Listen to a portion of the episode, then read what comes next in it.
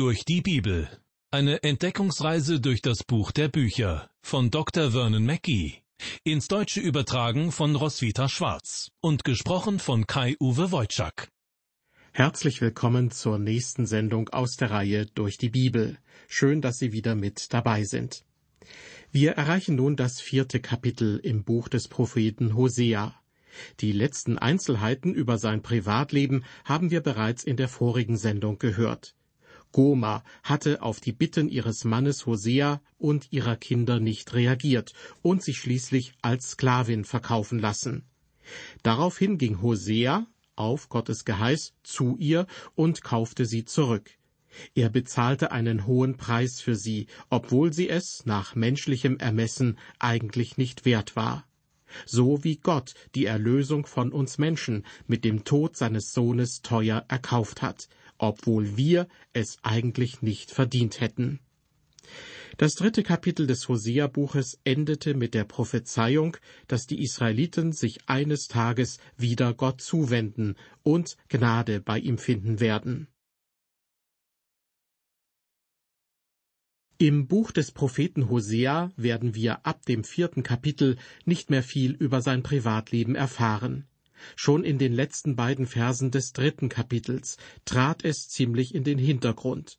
Im Zentrum stand vielmehr die Tatsache, dass sich die Israeliten in einem geistlichen Sinne prostituiert hatten, indem sie Gott ungehorsam geworden waren und sich beispielsweise dem Götzen Baal zugewandt hatten. Und so geht es in den Kapiteln vier bis vierzehn fast ausschließlich um Hoseas Prophetie und kaum noch um sein Privatleben. Nach der herzzerreißenden Erfahrung inmitten seiner Familie wendet sich Hosea nun dem Volk zu. Er weiß genau, wie Gott in dieser Situation empfindet. Denn was er mit seiner untreuen Frau erlebt hat, steht sinnbildlich für die Beziehung Gottes zu seinem untreu gewordenen Volk Israel. Alles, was darüber bis zu diesem Zeitpunkt gesagt wurde, war allerdings ziemlich allgemein formuliert. Gottes Anschuldigung lautete, kurz gefasst, Sie haben gesündigt, Sie haben sich prostituiert und Sie sind mir untreu gewesen. Nun aber stellt Gott sie gewissermaßen vor Gericht, klagt sie bestimmter Vergehen an und nennt auch Beweise dafür. Die Botschaft von Kapitel 4 lautet, dass Israel sich der Gesetzlosigkeit, der Unmoral, der Nichtbeachtung des Wortes Gottes und des Götzendienstes schuldig gemacht hat. Dieses Kapitel ist vergleichbar mit Jesaja 1, wo Jesaja Gottes Anklage gegen die Nation vorbringt. Ich glaube übrigens, dass man die Sünden des Volkes Israel damals auf fast jede andere Nation übertragen kann. Ja, es ist wahr, dass das Volk Israel das von Gott erwählte Volk war und dass er von den Israeliten verlangt hatte, sein Gesetz zu halten. Dennoch sollten wir nicht außer Acht lassen, dass das alttestamentliche Gesetz Gottes Maßstab für jede Nation ist, die sich seinen Segen wünscht. Deshalb glaube ich, dass sich mein Volk im Prinzip der gleichen Sünden schuldig gemacht hat wie das Volk Israel.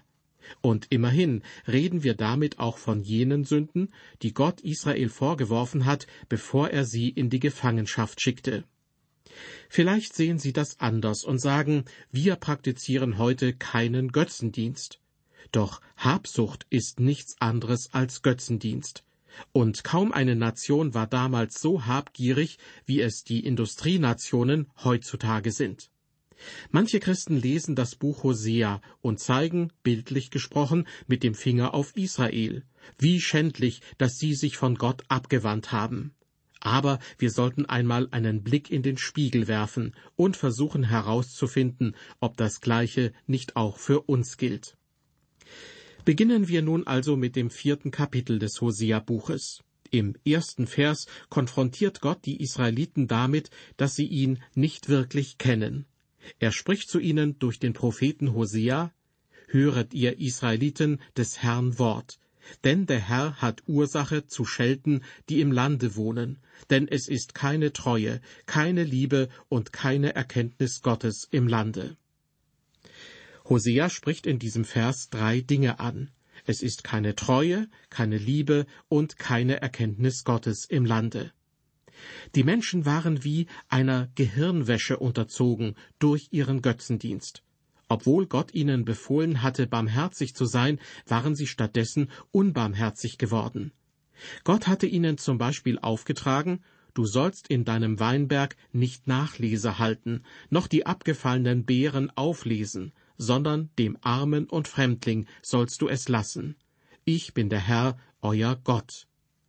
Mit anderen Worten, das ist die Art und Weise, wie ich mich um die Armen kümmere, und ihr sollt euch auch daran beteiligen.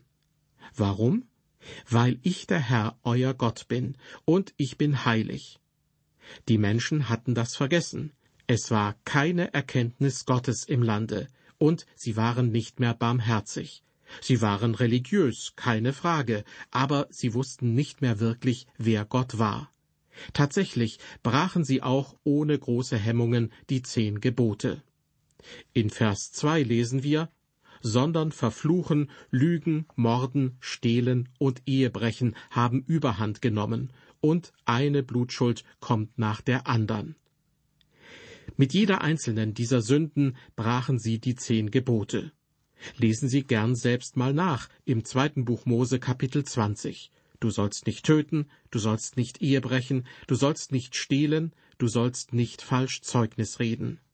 Und mit der Blutschuld, von der Hosea hier spricht, ist möglicherweise gemeint, dass diese Sünden sogar unter Verwandten verübt wurden, also gegenüber dem eigenen Fleisch und Blut. Die zehn Gebote sind nur ein Teil der vielen alttestamentlichen Gesetzesvorschriften. Sie sind nur ein Teil dessen, was gemeinhin als das Gesetz bezeichnet wird. Aber in den zehn Geboten drückt Gott seinen Willen aus. Heutzutage ordnen sich nur wenige Kirchen und Gemeinden den zehn Geboten unter. Aber ich sage Ihnen, liebe Hörer, eine Christin oder ein Christ zu sein, also durch Jesus Christus erlöst zu sein, das ist kein Freifahrtschein, um die zehn Gebote jederzeit brechen zu dürfen, sondern es bedeutet, dass Gott uns zu einem besseren Leben berufen hat und dass er uns durch die Kraft des Heiligen Geistes dazu befähigt. Wenn Gott also durch die zehn Gebote seinen Willen ausdrückt, dann sind sie grundsätzlich ein Muster für die Gesetze einer jeden Nation. Das Volk Israel, das er auserwählt hat und mit dem er redete, wird somit zum Vorbild für jedes andere Volk dieser Welt. Manchmal ist heute noch die Rede vom sogenannten christlichen Abendland. Wirklich christlich sind nur die wenigsten Länder, die dazu gerechnet werden. Die meisten geben sich nur den Anschein, weil ihre Gesetze an die zehn Gebote angelehnt sind. Dabei sollten diese Gebote die Basis sein, denn sie gelten für alle Nationen auf dieser Erde. Gott hat gesagt, du sollst nicht töten, du sollst nicht Ehe brechen. Weitere Dinge verurteilt er in der Bibel. Gott äußert seine Abneigung gegenüber Trunkenheit und auch gegenüber Homosexualität. Er benutzt sehr harte Worte in diesem Zusammenhang. Einige Sünden sind in seinen Augen so abscheulich, dass er ankündigt, die Menschen, die sie begehen, zu verlassen. Und vergessen wir nicht, Gott ließ Israel in die Gefangenschaft gehen, weil sie sich dieser Sünden schuldig gemacht hatten. Die Menschen, die heutzutage in den Industrienationen leben, machen sich im Prinzip der gleichen Dinge schuldig. Auch in unseren Ländern ist keine Erkenntnis Gottes. Ich weiß, dass es in jedem noch so kleinen Ort eine Kirche gibt, und sonntags morgens hört man auch überall die Glocken läuten. Aber nur ein kleiner Teil der Bevölkerung nimmt tatsächlich an einem Gottesdienst teil. Nur sehr wenige Menschen werden mit dem Wort Gottes erreicht. Ich habe in jedem Hotelzimmer, in dem ich bisher übernachtet habe, eine Bibel gefunden, aber ich weiß nicht, wie oft diese Bibeln wirklich gelesen werden. Die meisten dieser Bibeln werden vom Internationalen Gideon-Bund zur Verfügung gestellt. Und tatsächlich gibt es Berichte darüber, dass sich Menschen bekehrt haben, nachdem sie sich im Hotel mit der Bibel beschäftigt haben. Ich danke Gott für jeden einzelnen von ihnen. Aber zugleich befürchte ich, dass viele dieser Bibeln niemals gelesen werden. Das Problem besteht also darin, dass das Wort Gottes vielerorts frei verfügbar ist aber es wird weitestgehend nicht beachtet. Das Wort Gottes ist den Menschen unbekannt, oder wie Hosea es ausdrückt, es ist keine Erkenntnis Gottes im Lande. In einer Fernsehsendung habe ich einmal einen Politiker sagen hören, dass die vier Evangelien sich widersprechen würden.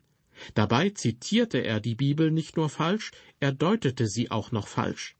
Ich hätte gern genauso viel Zeit wie er auf diesem Sender gehabt, um ihm zu antworten und zu erklären, dass die vier Evangelien sich überhaupt nicht widersprechen. Wenn ein Mann eine solche Behauptung aufstellt, dann zeigt er damit nur seine Unkenntnis des Wortes Gottes. Der übermäßige Alkoholkonsum ist ein weiterer Bereich, in dem unsere Nationen heute sich in nichts von dem Volk Israel zur damaligen Zeit unterscheiden. Ich habe vor vielen Jahren einmal gelesen, dass in Washington, der Hauptstadt der Vereinigten Staaten, jeden Tag rund 130 Cocktailpartys stattfinden. Heutzutage werden solche Partys kaum noch veranstaltet, denn Cocktails bekommt man inzwischen in fast jedem Restaurant und jeder Bar. Die Zahl der alkoholischen Getränke pro Kopf hat sich seit dieser Zeit mit Sicherheit vervielfacht. Unabhängig davon, was die aktuelle Statistik besagt, bin ich mir sicher, dass überall, nicht nur in den großen Städten, viel Alkohol fließt. Wie Israel damals lassen wir uns einlullen von denen, die meinen, das sei ganz normal so. Alle Welt beschwert sich darüber, dass die allgemeinen Lebenshaltungskosten steigen und dass unsere Regierungen viel zu viel Geld ausgeben. Aber wer beschwert sich über die immensen Kosten des Alkoholkonsums? Die Krankenkassen werden dadurch belastet.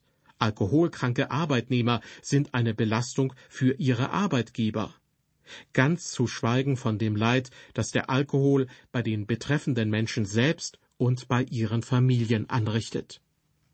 Vielleicht denken Sie jetzt, lieber Herr Pastor, davon haben Sie doch keine Ahnung, verkündigen Sie lieber das Evangelium. Doch ich bin der Meinung, vor solchen Gefahren zu warnen, gehört auch zu meinen Aufgaben. Denn auch das Wort Gottes geht auf solche Dinge ein. Ich zitiere noch einmal Vers 2 aus unserem Bibeltext. Gott beklagt, dass Verfluchen, Lügen, Morden, Stehlen und Ehebrechen überhand genommen haben. Hier geht es um Unmoral, und unmoralisch ist es auch, wenn sich alkoholisierte Autofahrer hinters Steuer setzen und sich selbst und andere in Lebensgefahr bringen. Man hört heutzutage oft, dass Alkoholismus eine Krankheit sei und keine Sünde. Dazu habe ich vor einiger Zeit die Anmerkungen eines Mediziners gelesen, der Folgendes dazu schrieb. Ist der Alkoholismus wirklich eine Krankheit? Wenn das stimmen sollte, dann wäre es die einzige Krankheit, die willentlich hervorgerufen werden kann. Es wäre die einzige Krankheit, die zur Gewohnheit wird. Es wäre die einzige Krankheit, die es in Flaschen zu kaufen gibt. Es wäre die einzige Krankheit, die tausende Familien zerstört. Es wäre die einzige Krankheit, die Verbrechen und Gewalt fördert, die zu Hunderttausenden Autounfällen weltweit führt, für die es eine Lizenz zum Verkauf gibt. Es wäre die einzige Krankheit, die man im Supermarkt kaufen kann, und es wäre die einzige Krankheit, auf die von der Regierung Steuern erhoben werden. Ich kann mich nicht allen diesen Argumenten anschließen. Einige sind wahrscheinlich sogar falsch, doch manche halte ich auch für überlegenswert. Manchmal bekommt man den Eindruck, dass viele Mitmenschen richtig stolz darauf sind, sich ungestraft alle möglichen Freiheiten zu nehmen. Aber das Volk Israel praktizierte sie schon vor rund 2700 Jahren. Sie brachen alle zehn Gebote und dachten, sie kämen damit ungeschoren davon. Doch Gott verurteilte sie dafür. Und selbst zu dieser Zeit hätten sie sich nicht mehr damit brüsten können, Anhänger einer neuen Moral zu sein. Denn zum Beispiel bestimmte Formen der Sexualität, die von Gott nicht gut geheißen werden, gab es schon in Sodom und Gomorra. Über diese Städte sprach Gott sein Urteil und zerstörte sie, als Strafe für ihre Sünden. Ich fürchte, in unseren Parlamenten und Regierungen heute gibt es viele Männer und Frauen, die nichts über das Wort Gottes wissen und denen die zehn Gebote egal sind, obwohl diese die Grundlage unserer Gesetze sind. Und das treibt mir oft die Sorgenfalten auf die Stirn. Aber auch in den christlichen Gemeinden steht nicht alles zum Besten. So wird oft behauptet, dass Menschen mit bestimmten Verhaltensweisen keine Sünder sein könnten. Dennoch lesen wir in der Bibel, dass Jesus Christus zu allen Menschen sagt, ihr müsst von neuem geboren werden. Gott kann uns von allen Sünden befreien, wenn wir nur einsehen, dass wir Sünder sind. Die Menschen, die heute leben, sind ohne Gott verloren. Sie sind nicht besser als die Israeliten damals, die von Gott verurteilt wurden und in die Gefangenschaft gehen mussten. Und sie waren immerhin Gottes auserwähltes Volk, was auf uns heute nicht zutrifft. Auch mit viel Fantasie kann keine große Nation das von sich behaupten. Hier im Buch Hosea finden wir die Basis für das Gericht Gottes über eine Nation. Jedes Land steht in der Gefahr, von Gott verurteilt zu werden, so wie Israel damals. Von den Kirchenkanzeln hört man kaum etwas zu diesem Thema, was daran liegen könnte, dass die wenigsten Pfarrer und Pastoren das Buch Hosea zur Hand nehmen und daraus predigen. Hosea ist leider einer der vergessenen Propheten. Ich meine, es wird Zeit, dass sich daran etwas ändert. Wir kommen nun zu Vers 3. Darum wird das Land dürre stehen, und alle seine Bewohner werden dahinwelken, auch die Tiere auf dem Felde, und die Vögel unter dem Himmel und die Fische im Meer werden weggerafft. Das Land wird dürre stehen. In den letzten Jahrzehnten ist uns plötzlich bewusst geworden, wie sehr wir unsere Umwelt verschmutzt haben. Als kleiner Junge liebte ich es, zusammen mit anderen Kindern in einem See schwimmen zu gehen. Das Wasser dort war so klar, dass man bis hinunter zum Grund blicken konnte. Heute würde ich dort nicht mehr baden gehen wollen. Der See ist verschmutzt. Das ist ein Beispiel dafür, was gemeint ist, wenn es in unserem Bibelvers heißt, das Land wird dürre stehen. In erster Linie bedeutet es natürlich, das Land wird unfruchtbar sein. Aber auch der verschmutzte See gehört zu diesem Land. In manchen Regionen der Welt hört man viel von schlechten Ernten, von Ressourcenknappheit und von Tierarten, die aussterben. Wenn Gott eine Nation richtet, dann ist eben nicht nur das Land, also der Boden, auf dem sie leben, betroffen, sondern auch die Landtiere und Vögel leiden unter den Sünden der Bewohner. Deshalb heißt es in der zweiten Hälfte von Vers 3, auch die Tiere auf dem Felde und die Vögel unter dem Himmel und die Fische im Meer werden weggerafft. Weiter mit Vers 4. Doch soll man niemand schelten noch zurechtweisen, sondern allein dich, Priester, habe ich zu schelten. Das ist ein interessanter Vers. Der oder die Priester, die damals im Amt waren, vernachlässigten offenbar ihre Pflichten und warnten die Menschen nicht. Deshalb war es nötig, dass Gott Propheten berief. Vers 5. Darum sollst du bei Tage fallen, und der Prophet soll des Nachts neben dir fallen. Auch deine Mutter will ich dahingeben. Mit der Mutter ist in diesem Zusammenhang vermutlich die Nation Israel gemeint. In Israel waren falsche Propheten unterwegs, so wie das heutzutage auch der Fall ist. Diese falschen Propheten sagten den Menschen, es wird alles in Ordnung kommen. Wir leben in einem neuen Zeitalter. Die Bibel ist veraltet und die zehn Gebote waren höchstens noch für unsere Großeltern zeitgemäß. Heutzutage ist man Neuem gegenüber aufgeschlossen und tolerant. Liebe Hörer, die Wahrheit ist, dass die ganze Menschheit, damals wie heute, tief gesunken und verkommen ist. Weiter geht es mit Vers 6, und der hat es wirklich in sich. Gott spricht, Mein Volk ist dahin, weil es ohne Erkenntnis ist. Denn du hast die Erkenntnis verworfen, darum will ich dich auch verwerfen, dass du nicht mehr mein Priester sein sollst. Du vergisst das Gesetz deines Gottes, darum will auch ich deine Kinder vergessen. Gott sagt, mein Volk ist dahin, weil es ohne Erkenntnis ist. Der Ursprung ihrer Sünde war die Unkenntnis des Wortes Gottes. Liebe Hörer, wenn Sie sich als Christ bezeichnen, ist alles, was Sie in Ihrem christlichen Leben ab dem Moment tun, in dem Sie die Bibel aus der Hand legen, zum Scheitern verurteilt. Egal wie viele Seminare und Konferenzen Sie auch besuchen, in denen man lernt, wie man zu Hause, im Beruf und in Beziehungen erfolgreich ist. Sie werden versagen.